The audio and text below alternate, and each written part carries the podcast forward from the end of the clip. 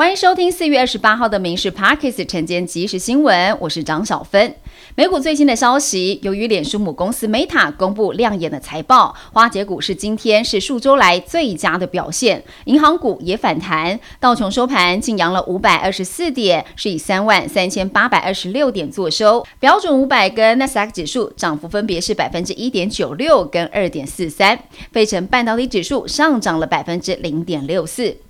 英国首相苏纳克今天跟意大利总理来会晤，双方签署了合作备忘录，其中重申台湾海峡和平稳定的重要性，反对现状遭到单方面的改变。而英意双方也鼓励在不使用或者是不威胁使用武力以及不诉诸胁迫的手段情况之下，和平来解决两岸的议题。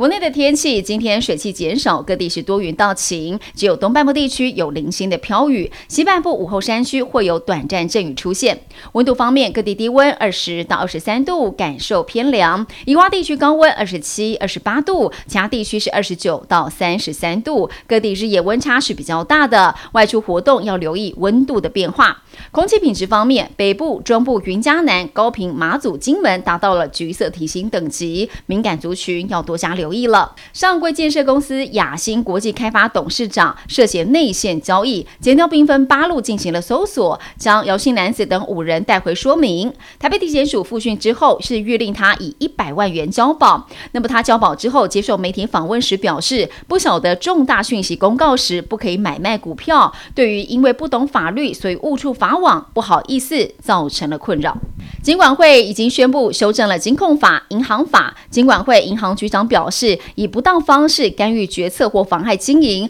目前只能够对现任的负责人来解职，但未来修法的方向是可以惩罚到大股东本人，包含最重罚款五千万元。如果经处分还不改善的话，就可以命令处分持股，情节严重可以扩及透过其他公司、家族基金会间接持有等，甚至家族的持股都要出清。金管会预计在最快九。月送立法院来审查。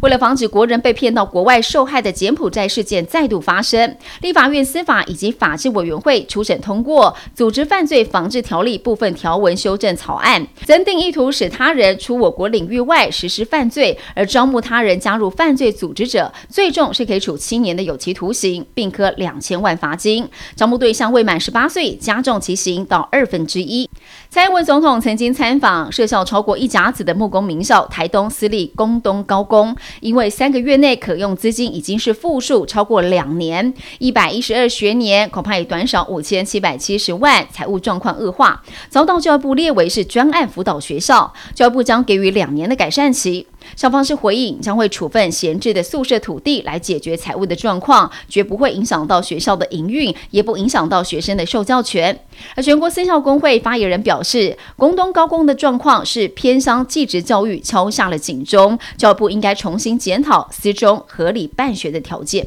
新冠疫情即将要降级，疫后产业复苏，各产业却深陷严峻的缺工困境当中。劳动部为了鼓励劳工投入观光、旅宿、物流等等缺工的产业，要砸十亿元来推动扩大就业方案，最高每个月给特定对象劳工一点三万元的就力奖业金，最长是发十二个月，代表劳工最多是可以领到十五点六万元。这个方案失败一年，希望可以促进两万人就业。以上新闻由民事新闻部制作，感谢您收听。更多新闻内容，锁定下午五点半《民事 Parkes 晚间即时新闻》。